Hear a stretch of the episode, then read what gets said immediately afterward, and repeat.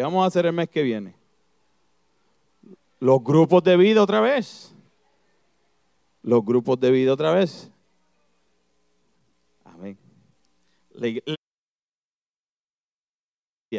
Ella dijo, en septiembre volvemos a los grupos de vida, que es la iglesia celular. Usted acaba de dar el, el resumen de la clase, así que hasta aquí mi parte, nos vemos el miércoles que viene. Si usted va al Nuevo Testamento, no hay ni una sola indicación de que usted y yo debemos asistir a cultos en un templo y no se refiere o no se dice la, frase que vamos a ir a la iglesia. Búsquelo en el Nuevo Testamento y refútelo. No lo dice. No tenemos ni una indicación que hay que asistir a unos cultos en un templo, en un lugar eh, eh, prescrito, o de ir a la iglesia. Eso no existe en el Nuevo Testamento. Mira lo que dice este escritor, Thomas Gosling. Cuando los fundadores de la iglesia primitiva hablaban de iglesias, o sea, la iglesia, vamos a entrar un poquito en lo que es eso, yo sé que ustedes ya lo saben. Cuando hablaban de, iglesias, se estaban refiriendo a comunidades de creyentes reunidos, no a edificios. Y yo sé que eso lo hemos hablado. Entendemos que la iglesia no son cuatro paredes, no es una estructura, la iglesia somos nosotros. En la colectividad de las personas, ahí es que está la iglesia. Elmer Towns afirma que en la iglesia primitiva es claro que los edificios que llamamos iglesia no existieron como tales, sino hasta el segundo o tercer siglo. Y en el Nuevo Testamento, ¿verdad? Clarifica esa necesidad de usted y yo reunirnos como iglesia la iglesia del Señor, la iglesia del Señor, una asamblea de aquellos que han sido llamados fuera. Eso es lo que significa la palabra iglesia. Una persona que ha sido llamado fuera. Entonces el Nuevo Testamento es bien rico en aclarar eso. En que usted y yo nos reunimos, nos congregamos como iglesia. Y entonces hay, un, hay una, una rama dentro de la teología que es la eclesiología. ¿Qué usted cree que la eclesiología estudia. Vamos. ¿Cómo? La iglesia. Todo lo que termina ología es el estudio de. Pues entonces la eclesiología. Si yo digo la joelología, es el estudio de Joel. Ah, ese, es el, ese es el sufijo ología, significa el estudio de. La eclesiología es el estudio de la iglesia, el estudio de la iglesia, el estudio de sus ordenanzas, cuál es la naturaleza, cuál es el ministerio de la iglesia, cuál es la misión, cuál es esa estructura gubernamental. Así que cuando utilizamos ese término, se utiliza a cómo Dios a usted y a mí nos llamó fuera, nos llamó fuera de algo. Así que tú tienes que estar en algo para que alguien te llame fuera de algo. ¿Sí? ¿Me siguen? Tienes que estar en algo para ser llamado fuera de. Y para ser llamado fuera de, te tienen que traer a algo, algo nuevo. Usted y yo hemos sido llamados fuera de este mundo y hemos sido trasladados a dónde? ¿Dónde? De la oscuridad a la luz. Exactamente. Hemos sido llamados fuera de este mundo y hemos sido trasladados al reino eterno de Dios, a la iglesia. Así que se utiliza, de hecho, cuando hablaban, cuando se refiere a, a, la iglesia se utiliza la, palabra griega, no es la palabra aramea ni nada de eso, es la palabra griega. Y tiene un significado muy importante. Y esto va para Mateo 16, 18, Mateo capítulo 16, versículo 18, que dice, y lo hemos leído muchísimas veces, dice, y yo también te digo que tú eres Pedro, y sobre esta roca edificaré mi iglesia, y las puertas del Hades no prevalecerán contra ellas. Ahí el, énfasis en ese versículo está en mi iglesia. Y utiliza la palabra griega eclesia, que se traduce. Entonces la utilizamos acá ahora y la, utilizamos como iglesia. Y eran personas distintas, o Grecia se componía de distintas islas. Y entonces, e, esto era un, conjunto gubernamental y seleccionaban personas de las distintas islas para que funcionaran dentro del gobierno. A eso era lo que se refería iglesia. So, iglesia es un término gubernamental. Nosotros como iglesia tenemos una función gubernamental dentro del reino de Dios. Así que esa palabra, personas que habían sido sacadas de distintas islas para funcionar en el gobierno, en la administración de una determinada región. En este caso, pues era Grecia.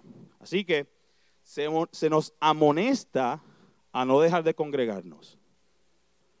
No es de ir a la iglesia, se nos amonesta en la palabra en el Nuevo Testamento a que usted y yo no dejemos de congregarnos. Lo dice Hechos capítulo 10, el versículo 25, ¿verdad? No dejar de congregarse como algunos acostumbran a hacerlo, sino animémonos unos a los otros y con mayor razón ahora que vemos que aquel día se acerca. Entonces no es, eh, de hecho, la, fe cristiana no se enfoca o no pone en evidencia un edificio, sino es una presencia. Usted y yo no ponemos énfasis en un edificio, usted y yo ponemos énfasis en una presencia. ¿Qué presencia? la presencia del Padre que nos llamó como iglesia fuera del mundo, ahora el reino de Dios. Amén. Así que no es por algo, sino por alguien que nos llamó. Y yo digo amén a eso. Uno no puede realmente ser un cristiano en soledad. Uno no puede ser un cristiano aislado. Ahora, luego del COVID, todo el mundo, yo veo el servicio desde mi casa. En mi casa yo estoy bien, eso es congregarse. Yo y Dios estamos bien. Es una relación con Dios solamente. Yo no necesito congregarme con nadie. Uno no puede realmente ser un cristiano, un hijo de Dios, en soledad y aislamiento. De hecho, el cristianismo, como también lo era el judaísmo, era corporativo, era todo agregado gregario. Y eso va desde las mismas raíces del judaísmo y las mismas raíces del cristianismo. Todo fue intencionado al, al cuerpo, a algo corporativo. Y es esencial entonces que usted y yo como hijos de Dios, ¿verdad? Debemos aprender, debemos de trabajar juntos, edificar, crecer juntos en el reino. Y de hecho la esencia de esta comunidad, mira a su lado, mira que está a su lado, esta comunidad, este cuerpo, la esencia de este cuerpo es eso mismo, es la comunidad de personas. O sea, no está en un lugar de reunión, sino es que se reúne un grupo de personas en un lugar. No nos enfocamos en un lugar, no, nos enfocamos en la congregación de personas. Amén. Así que como se ve, se trata de una experiencia dinámica esto de congregarnos como cuerpo es algo dinámico, esto no es estático, no, no se queda igual, es bien dinámico y se trata de congregar y no de concentrar. De hecho, Dios, el Padre, ha querido esto desde el inicio, Él lo planeó de esta manera, para ti para mí, que es en la relación de personas, en la relación con el hermano, que la iglesia, que la iglesia crece. No, voy a sacar el, estudiante esta noche. Se me baja afuera, Amalia. Seguimos. Este modelo de iglesia celular, no iglesia ATT, no, celular que viene como célula, casas. Este modelo ha sido demostrado a través de la historia que es uno de los modelos más efectivos, no solo en el desarrollo de las relaciones de personas, sino también en términos del crecimiento de la iglesia. Cuando usted lee hechos, usted se da cuenta que las iglesias en las casas fue el propulsor y entonces decían, y se añadieron miles, y se añadieron muchísimas personas y creyeron en el Evangelio. Ese era el modelo. Lo que pasa es que a través de los años se ha institucionalizado la iglesia, la iglesia.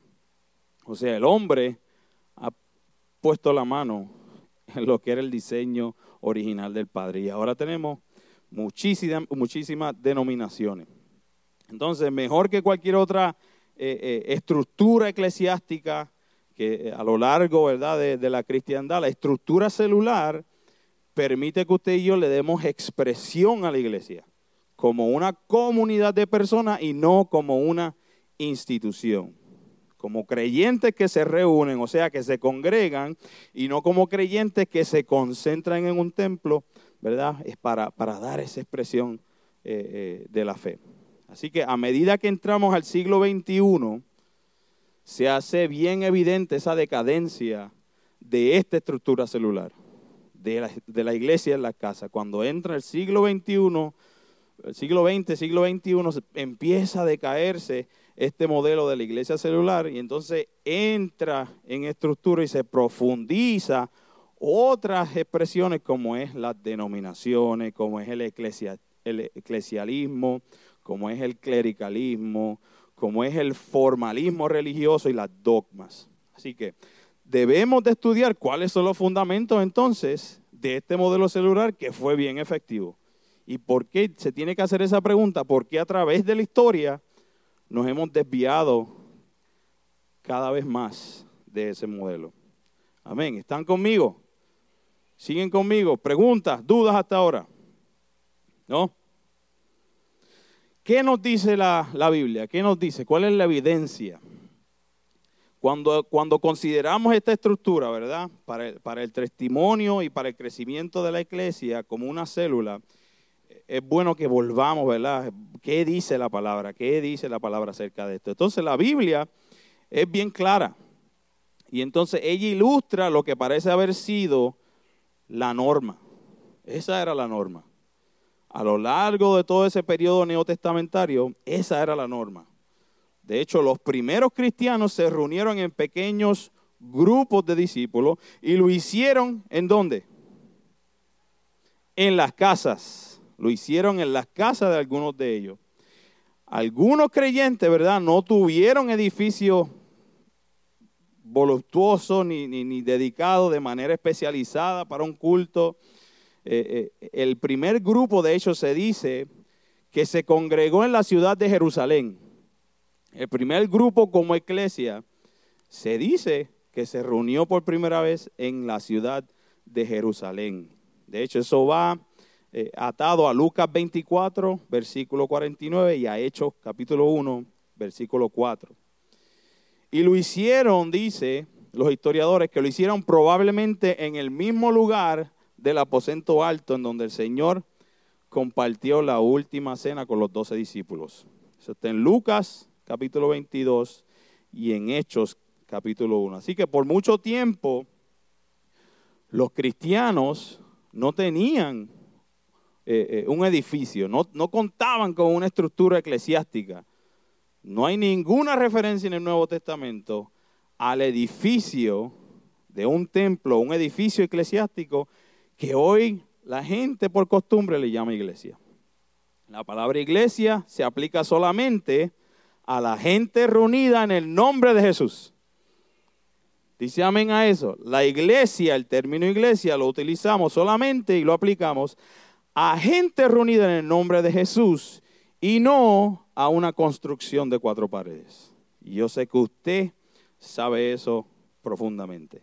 La iglesia de Cristo es un grupo de discípulos, igual que ustedes hoy en día, que se reúnen en su nombre, no se reúnen en un edificio. No obstante, ¿verdad? Siempre se hizo falta un lugar. No estamos diciendo, y no es ahora que usted vaya y diga, ah, ese doctor está diciendo que no nos debemos reunir en la, en, la congregación. No, no, no, no, no. Necesitamos un lugar. Necesitamos un lugar. Siempre hace falta un lugar para reunirse, ¿verdad? Como seguidores de Jesús. Y por mucho tiempo, en el Nuevo Testamento y la iglesia neotestamentaria, ese lugar era las casas. Ese lugar era las casas. Amén. Así que el libro de los hechos, eso usted lo tiene como tarea. Usted va a ir hoy a su casa y va a abrir la Biblia y va a buscar el libro de hechos. Para que usted consolide todas estas, estas clases y este conocimiento que ha adquirido a, través de estos miércoles que hemos, que hemos compartido juntos. Y usted va a leer el libro de los hechos. ¿Quién lo va a hacer? Uno, dos, tres, tres nada más, cuatro, cinco. Usted va a leer el libro de los hechos cuando llegue a su casa. Esa es tu tarea de esta semana. Amén. Y busca, ¿verdad? Hechos abunda un montón sobre la iglesia en las casas, en Hechos capítulo 1, Hechos capítulo 2. Apunte esos versículos y vaya buscándolo. De hecho, se habla de ese doble lugar de reunión de los cristianos, ¿verdad? De Jerusalén, en el templo para la oración y para el testimonio y de casa en casa para el discipulado y la enseñanza. Y Saulo, de hecho, se propuso terminar con los cristianos. Saulo perseguía a la iglesia y los buscaba. Y decía Hechos capítulo 2, Hechos capítulo 8, versículo 3, entrando de casa en casa. Dice Hechos capítulo 1, versículo 13, y allí todos en un mismo espíritu se dedicaban a la oración junto con las mujeres y con los hermanos de Jesús y su madre María. Más tarde, ¿verdad? Cuando ellos tuvieron la experiencia de Pentecostés, Lucas relata que, nos refiere que los discípulos no dejaban de reunirse ni en, ni en el templo ni un solo día y agrega el detalle de casa en casa, partían el pan, compartían la comida, lo hacían con alegría y con generosidad. Entonces, e, esto, ¿verdad? Se transformó en un hábito y en un estilo de reunión de esa iglesia neotestamentaria. Y es bien interesante, de hecho, cuando, hablando de Saulo o Pablo, cuando Saulo se propuso, ¿verdad? Y estaba persiguiendo a los cristianos, no los fue a buscar en un templo, sino que, ¿qué? Los buscó en las casas. Ni siquiera el templo de Jerusalén, donde ellos se reunían, sino que causó estrago en la iglesia entrando de casa en casa y arrastrando a los hombres y mujeres, metiéndolos en la cárcel. Hechos capítulo 8, versículo 3. Así que el apóstol Pedro terminó en prisión. El apóstol Pedro terminó en prisión y mientras él estaba en prisión, dice Hechos capítulo 12, la iglesia oraba constantemente fervientemente a Dios por él. Y de hecho, cuando Pedro fue liberado, cuando quedó libre, él fue al lugar donde estaba la iglesia reunida. ¿Y dónde fue? Adivina dónde fue. Dice Hechos capítulo 12, 12. Fue a casa de María, la madre de Juan, apodado Marcos, donde muchas personas estaban reunidas orando. Lo liberaron y fue donde estaba la iglesia. ¿Y dónde estaba la iglesia? en las casas. Es importante, vaya haciendo esa conexión de que también nuestro hogar es el núcleo de la iglesia celular. Esa es nuestra primera iglesia. Nuestro hogar es el núcleo de la iglesia celular. Así que no es extraño, ¿verdad? Eh, eh, cómo este mundo ha tratado entonces de distorsionar lo que es la casa lo que es el hogar. Y vamos a entrar un poquito más de eso luego. Ok. Cuando otra, otras casas en Jerusalén, está la casa de Lidia en Filipos, todo eso es en Hechos.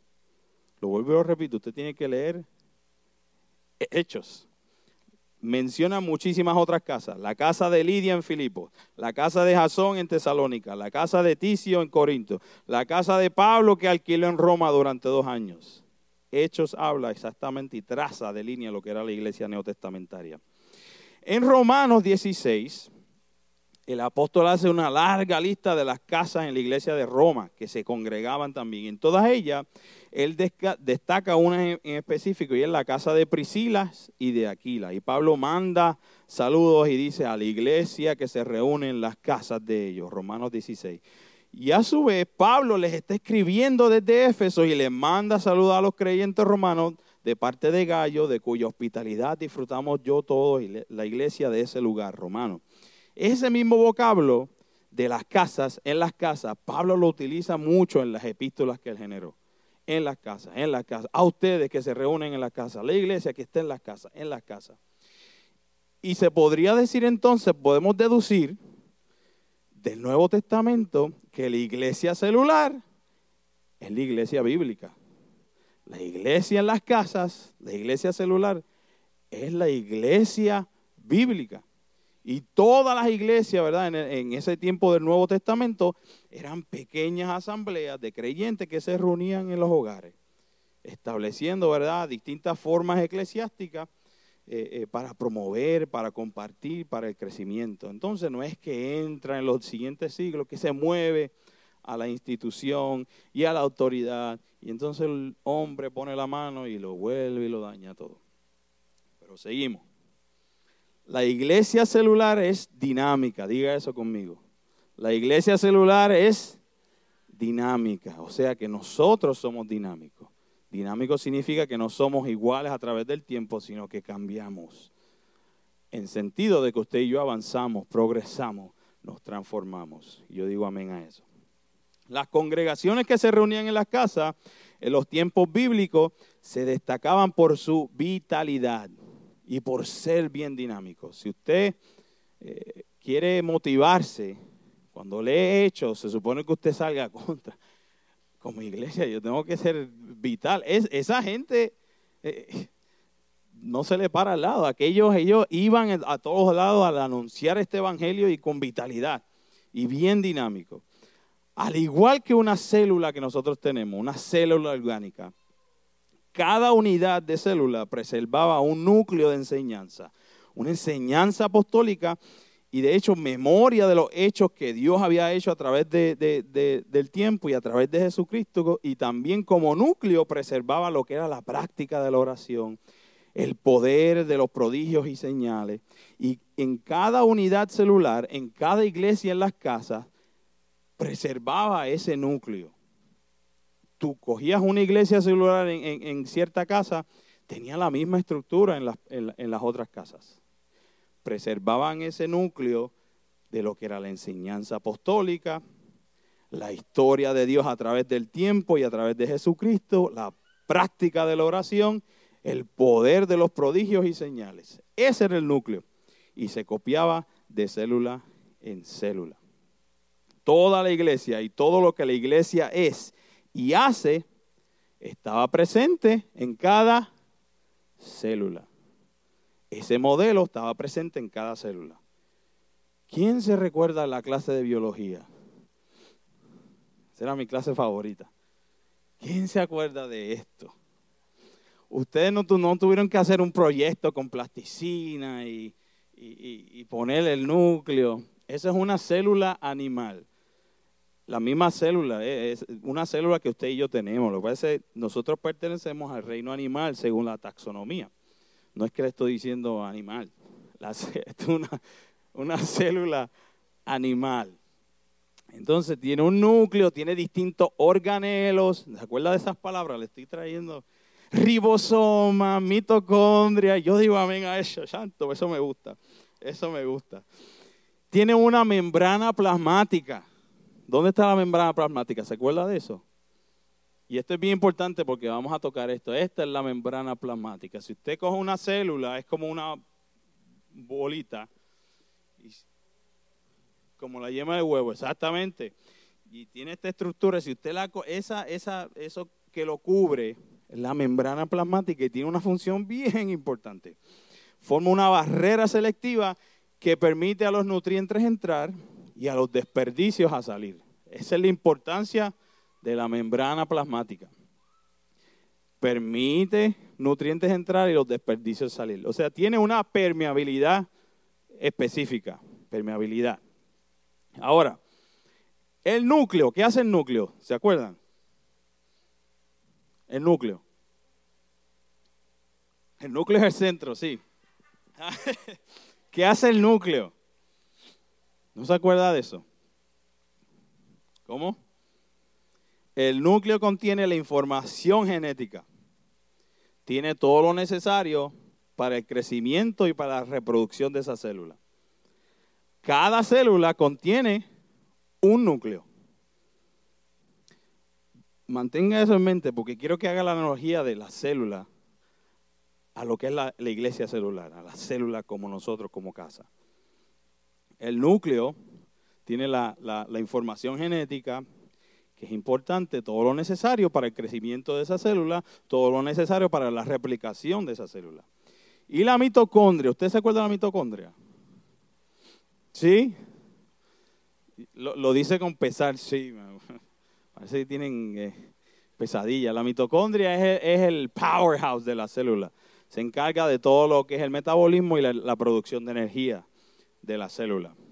Y, pudiera, en algún momento yo me voy a sentar y, a, descifrar qué estructuras dentro de la iglesia, de la iglesia, son los organelos. ¿Qué, qué, qué fuera la mitocondria en nuestra iglesia? Eso de la energía, la producción. Ajá. ¿Qué es dentro de la iglesia? Y lo, digo como, como pregunta porque no, me, no, me, he sentado a decir contra que fuera la mitocondria para nuestra iglesia, que fuera el, eh, eh, el núcleo, ¿verdad? Es la palabra, es las enseñanzas apostólicas que tenemos, la estructura de enseñanza. Pero en algún momento voy a hacer eso. La célula, ¿por qué es importante? Porque es la unidad más básica de todo nuestro organismo, o de todo organismo. Comienza en una célula, se convierte en un tejido, se convierte en un órgano y se vuelve en un sistema. Pero si lo trazas hacia atrás, viene una célula. Tejido, órganos, sistema. Desde acá, ¿verdad? Vemos el sistema digestivo, wow, una cosa bien grande. Realmente se compone de muchas células actuando en conjunto. Y es igual al día de hoy a lo que es la iglesia. Lo que pasa es, eh, se supone que ese fue el, modelo original, de que no hay denominaciones, somos una iglesia en el mundo, la iglesia del Señor. Y que en cada casa, cada iglesia local, es una célula y cada célula contiene exactamente los mismos organelos, contiene exactamente el mismo material genético, contiene todo lo necesario para que esa célula crezca, para que esa célula se reproduzca. Es exactamente igual. Y, es bien lindo saber, ¿verdad?, que este enfoque que hemos dado a, los grupos de vida, ahí es donde comienza. los grupos de vida son células, esas son las, esa es la iglesia en las casas. Es la iglesia en las casas. Nuestro hogar también es la iglesia en las casas. Pero empieza desde ahí. Y todo en conjunto vamos creando cada célula, creando un tejido, creando un órgano y creando un sistema dentro del cuerpo del Señor. Amén. Y les dije acerca de la permeabilidad. Ahora fue, ahora usted dice, y este se fue ahí el doctor. Esta es la membrana plasmática. Si, si, si tiro mucho, mucho término, dígame, mira, por favor, bájale. La membrana plasmática, y es una, un componente de la célula importantísimo, porque dijimos que, que la membrana permite que los nutrientes entren y que los desperdicios salgan. Dentro de la membrana hay distintos receptores que hacen distintas funciones. Cuando usted hablamos de diabetes, ¿verdad? Y hay, eh, hay, glucosa o, azúcar en la sangre, el azúcar hace que la insulina suba, la insulina se atacha, o se atacha es una palabra en español. ¿No? ¿Verdad? Se atacha. La insulina es una hormona. La insulina se pega a uno de los receptores y hace que la célula se abra y entre la glucosa dentro de la, de la célula.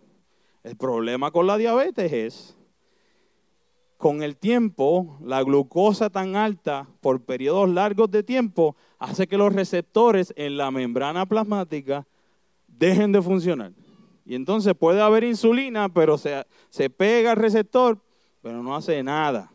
Por eso es que entonces se queda la glucosa alta en, en la sangre. Una clase aquí de, biología, de medicina. Pero, ¿qué pasa con la permeabilidad celular? Cada célula tiene una permeabilidad, o sea, tiene un grado de que permite que las cosas entren y las cosas salgan. Y tiene un rol integral en, la, en la, fisiología de la célula. Cuando hay problemas eh, con la permeabilidad celular, podemos encontrar condiciones como miopatías, podemos encontrar condiciones como problemas del corazón y, infarto al miocardio, podemos encontrar distintos problemas inmunológicos porque hay cambios en la permeabilidad de la célula. Y yo le pregunto, si la célula tiene una permeabilidad y la célula es igual que la iglesia, que nuestra iglesia celular, la iglesia tiene un grado de permeabilidad, donde podemos dejar que cosas, los nutrientes entren y los desperdicios salgan. Y es importante saber eso porque hay muchas iglesias, hay muchas células que la permeabilidad ha sido destruida y han dejado entrar desperdicios adentro que han causado patologías espirituales. Ay, Dios mío. Creo que voy a, yo creo que voy a, voy a cambiar de tema. Pero tenemos que tener en cuenta y, y, ser bien selectivos con las cosas que entran a nuestra célula. Tenemos que ser bien selectivos con, con, nuestra membrana plasmática, con esa habilidad de nosotros de permitir que las cosas salgan y entren con fluidez. Hay personas que entran a la, a la iglesia con cierto grado de patología y causan enfermedad dentro de la célula. Vamos a dejarlo ahí porque eso es un tema para una predicación futura. Ay, ay, ay, la permeabilidad de la iglesia. ¿Cuántos dicen amén a eso? Amén, seguimos. Las iglesias de Jerusalén, la iglesia de Antioquía, la iglesia de Éfeso, la iglesia de Filipo o de Corintos, la iglesia de Jesucristo, ¿verdad? En cada ciudad, no era una iglesia con distintos tipos de células sino que era una iglesia celular. ¿Me están siguiendo? No tenía distintos tipos de células, era una iglesia celular. O sea, esas iglesias en las ciudades a las que había llegado el testimonio de Cristo no existían fuera de los núcleos celulares que las integraban. La totalidad de todas esas células, o de esos hogares, o de esas iglesias en las casas, o esas congregaciones, ¿verdad? La totalidad de ellas configuraban la iglesia de la ciudad, o lo que conocemos, la iglesia local, ¿verdad? la iglesia de una determinada localidad. La totalidad de las iglesias en las casas configuraban la iglesia de la ciudad. O sea, todos los grupos de vida son células. Y todas juntas conforman lo que es la iglesia local, CABN. ¿Me están siguiendo? Amén. Vamos a entrar un poquito en cuáles son las razones. ¿Por qué estamos hablando de esto? ¿Cuál es la importancia de la iglesia en las casas? Y la Biblia presenta múltiples razones, ¿verdad? Por las que la iglesia primitiva se reunía en casa. ¿Por qué ellas se reunían en familia? Y muchas de esas razones tienen validez hoy en día. Y, haría bien, ¿verdad?, que usted y yo tomemos cuenta de eso y evaluemos las estrategias de cómo estamos haciendo, cómo estamos funcionando como iglesia celular. Y en ese tiempo, ¿verdad?, ellos entendían, la iglesia temprana apreciaba un entorno de intimidad. Esa es la razón número uno. Apunte por ahí. Razón número uno para la iglesia celular o la iglesia en las casas. La iglesia temprana apreciaba un entorno de intimidad estrecha. Un entorno de intimidad estrecha. Ellos entendían que la iglesia es la casa o es la familia de Dios. Entonces, ¿qué mejor lugar para que se encuentre la familia que en la intimidad del hogar? Esa es la importancia. El reunirse en hogares, ¿verdad? Particulares, servía para expandir, para magnificar ese sentido de familia ese sentido de familiaridad entre los creyentes en esa célula. Entonces, eso permitía, ¿verdad?, una participación mutua en esa reunión cuando se congregaban.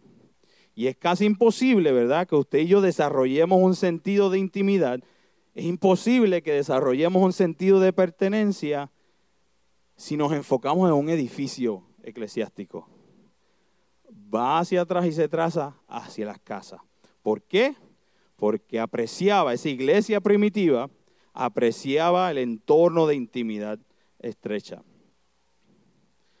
Razón número dos, la iglesia temprana quería distanciarse del judaísmo y quería distanciarse de lo que era el paganismo en ese tiempo.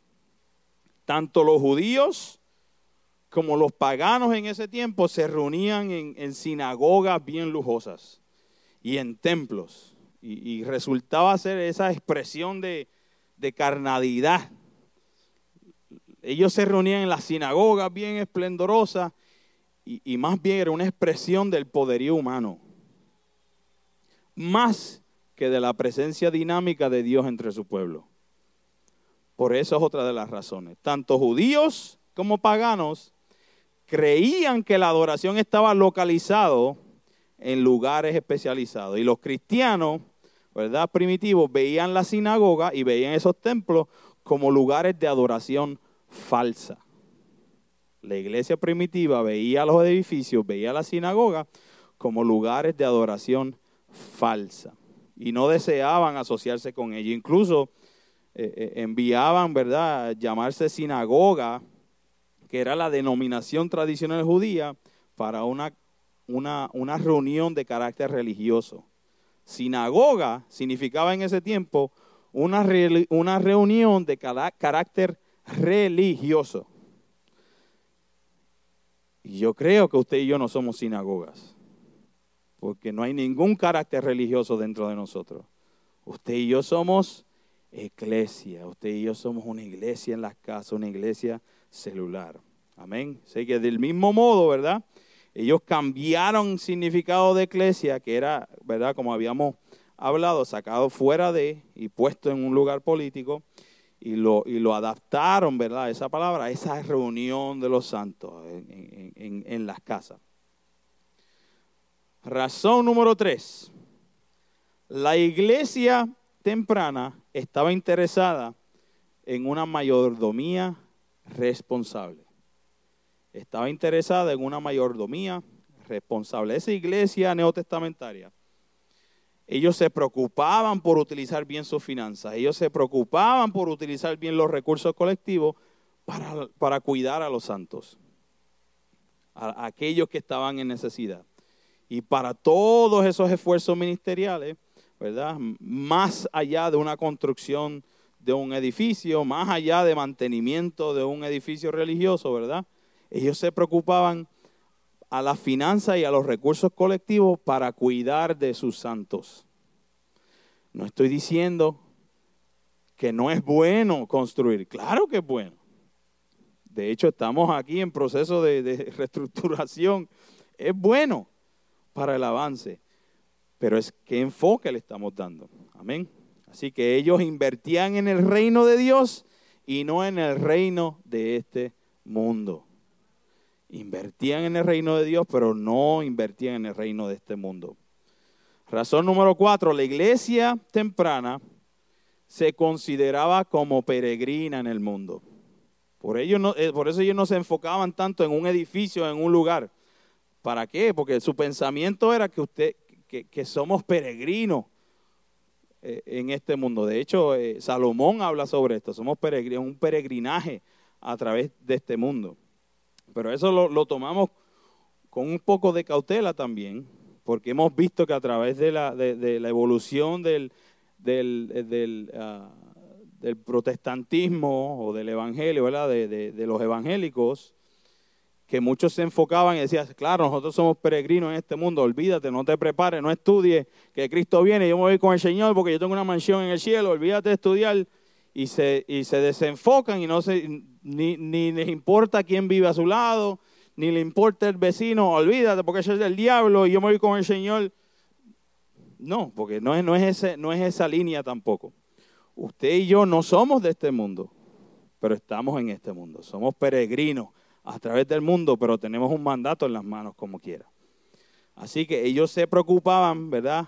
Más en sus miembros y no se preocupaban en un edificio. Esa es otra de las razones.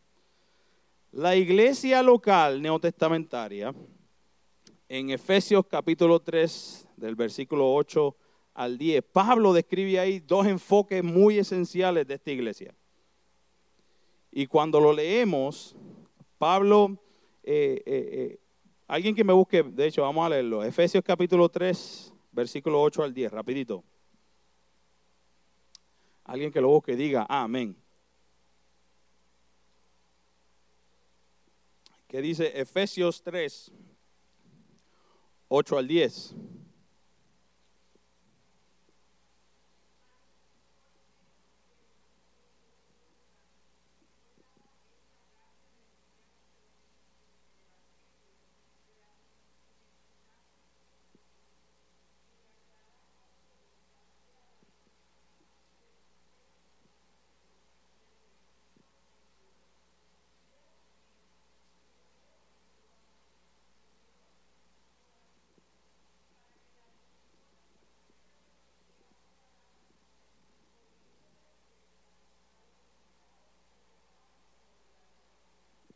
Amén. Pablo está describiendo ahí dos puntos bien importantes de la iglesia local, la iglesia celular, de esta iglesia neotestamentaria. En Efesios, y lo que acabamos de leer, el punto número uno, apunte por ahí, predicar a los gentiles. Predicar a los gentiles, aquellos que no conocen del Evangelio. Ese es el punto número uno. Y el punto número dos que Pablo eh, describe en Efesios es traer a la luz cuál es la administración del, del misterio. ¿Cuál es la administración del misterio? Ya sin distinción entre judíos o gentiles. Número uno era predicarle a los gentiles y número dos, cómo nosotros administramos ese misterio que se nos ha dado en Cristo Jesús. Administración, la palabra administración proviene de la palabra oikonomos. Oikonomos. Oiko no es el yogur que usted compra en, la, en el supermercado, no es esa marca.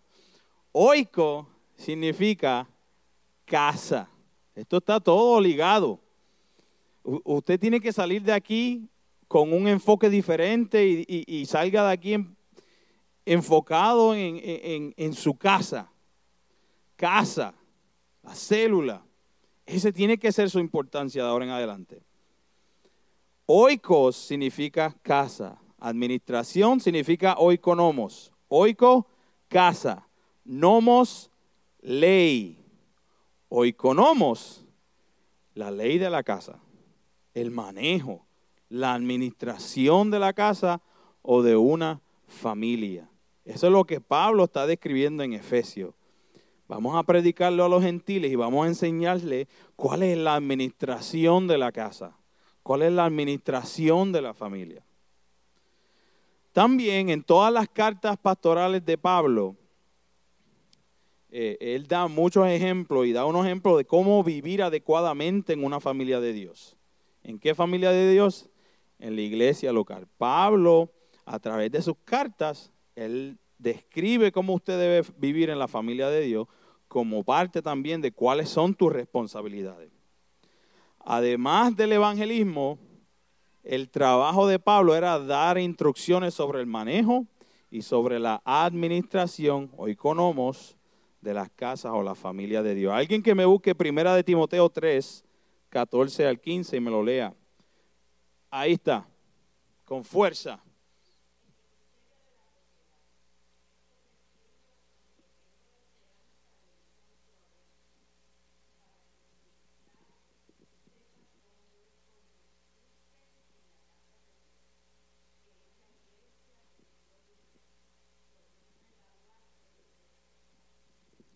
¿Cómo debes conducirte en la casa, en la iglesia de Dios?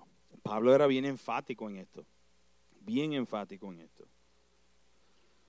Pablo define esta iglesia local, y esto vamos resumiendo aquí, estos son unos puntos bien importantes. Pablo define esta iglesia local como un grupo de creyentes bautizados en Cristo Jesús. Primera de Corintios 1.2, eso lo va buscando, lo tiene de asignación. El punto número uno, Pablo, de, la descripción de Pablo en sus cartas paulinas, número uno, que la iglesia es, la iglesia local, un grupo de creyentes bautizados en Cristo Jesús. Número dos, que se reúnen regularmente en una localidad geográfica. Número tres, bajo la supervisión de ancianos y asistencia de diáconos. Aquí ancianos no estamos hablando de edad. Ancianos son personas eh, con, con conocimiento, con experiencia. Así que si usted ve en una congregación que sí, llámame el anciano, ¿no? todavía utilizan ese término también. No, él es uno de los ancianos de la congregación. Entonces cuando tú lo ves, una persona joven, tú, eso como que no cuadra. No es anciano en términos de edad, anciano en términos de madurez y conocimiento. Bajo la supervisión de ancianos y la asistencia de diácono. Punto número cuatro con la ayuda especial de equipar el ministerio quíntuple. Con la ayuda especial de equipar el ministerio quíntuple. Búsquenme ahí Efesios 4, 11 al 13. Alguien que me lo lea. Efesios 4, 11 al 13, porque esto es importante.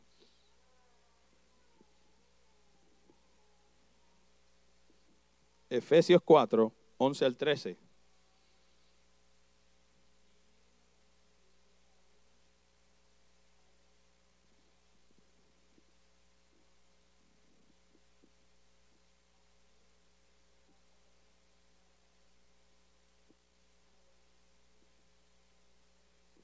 Repite eso otra vez. ¿A fin de qué?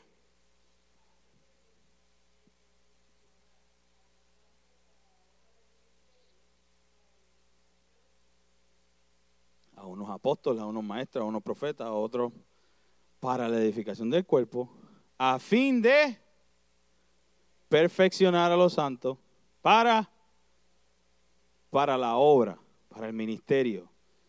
Yo creo que muchas veces hemos tomado eso al revés al berré, como dicen en Puerto Rico. Al berré. Nosotros esperamos que el ministerio quíntuple nos edifique y entonces son ellos los que hacen el ministerio y hacen la obra. El versículo es bien claro. El ministerio quíntuple está para edificarte para que tú hagas la obra, para que tú hagas el ministerio. Eso tiene que causar algo, tiene que causar un cambio dentro de ti y preguntarte, hacer esa introspección, ¿qué yo estoy haciendo? Yo he recibido tanto, estamos recibiendo tanto todos los domingos. Edificación, claro. ¿Cuándo entonces yo me voy a parar? Voy a poner las botas, voy a hacer ministerio, voy a empezar ahora, voy a obrar en la obra. Muchas veces estamos esperando que el pastor lo haga, que lo haga el maestro, que lo haga el apóstol. No, eso no es para mí. Olvídate de eso, yo no soy un ministro. Déjame decirte, tú eres hijo de Dios, tú eres un ministro. Tú eres un ministro competente de este nuevo pacto. Está siendo edificado para la obra y para el ministerio. Ouch. Punto número 5, que se reúne para el propósito de edificarse los unos a los otros en Cristo. Y eso significa enseñar, orar, cantar, ejercer dones espirituales, compartir la cena, etcétera, etcétera. Ese es el resumen de Pablo a través de las cartas paulinas de qué es lo que es la iglesia local. Un grupo de creyentes bautizados que se reúnen regularmente en una localidad. No nos enfocamos en un edificio, sino en la congregación, bajo la supervisión de ancianos, o sea, de aquellos que tienen conocimiento, experiencia y madurez, asistencia de diáconos, con la ayuda especial del ministerio quíntuple que se reúne con el propósito de edificarse los unos a los otros en Cristo. Esa es la función de la iglesia local. Ese es el modelo celular. Cada grupo de vida es esto. Cada grupo de vida es esto. Cuando venimos aquí los domingos, somos células, parte de otra célula, formando un tejido. Y entonces esta congregación con otra congregación forma un órgano y forma un sistema. Todo es el mismo modelo. ¿Qué pasa a través del tiempo? ¿Qué ha pasado a través de los años? Que nos hemos ido apartando de ese modelo. Que ahora no, no podemos hacer eso porque el, el, arzobispo tiene que aprobarlo primero. Ah, no, muchachos, no, muchachos, no. Aquí en el templo está la iglesia. Ustedes no pueden hacer eso. No, no, La música.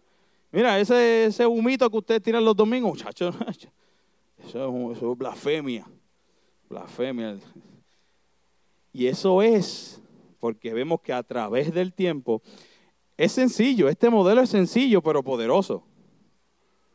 Un, un modelo simple de la iglesia no testamentaria que fue efectivo, alcanzó a miles y miles de personas ¿Por qué no lo seguimos? ¿Por qué entonces ponemos el poder en ciertas personas que dicten lo que entonces esta denominación tiene que hacer? Lo dejamos a debate. La finalidad de esta iglesia, ¿cuál es? Léalo ahí. ¿Cuál es la finalidad de esta iglesia? Diga esa palabra duro. Usted está aquí para madurar. La finalidad de la iglesia es la maduración individual y corporativa como cuerpo. ¿A qué?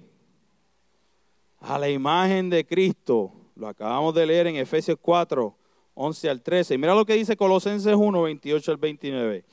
A quien anunciamos, amonestando a todo hombre y enseñando a todo hombre en toda sabiduría, a fin de presentar perfecto en Cristo Jesús a todo hombre, para la cual también trabajo, luchando según la potencia de Él, la cual actúa poderosamente en mí. Presentar perfecto en Cristo a todo hombre. Eso es madurar, transformación. El punto número dos de la finalidad de esta iglesia es ser testigos de Cristo a la comunidad local, pero también ser esa base para expandirnos a otras comunidades y expandirnos a las naciones. De nada vale que como célula nosotros, ah, poderosamente ahí en una célula. La célula sola no hace nada.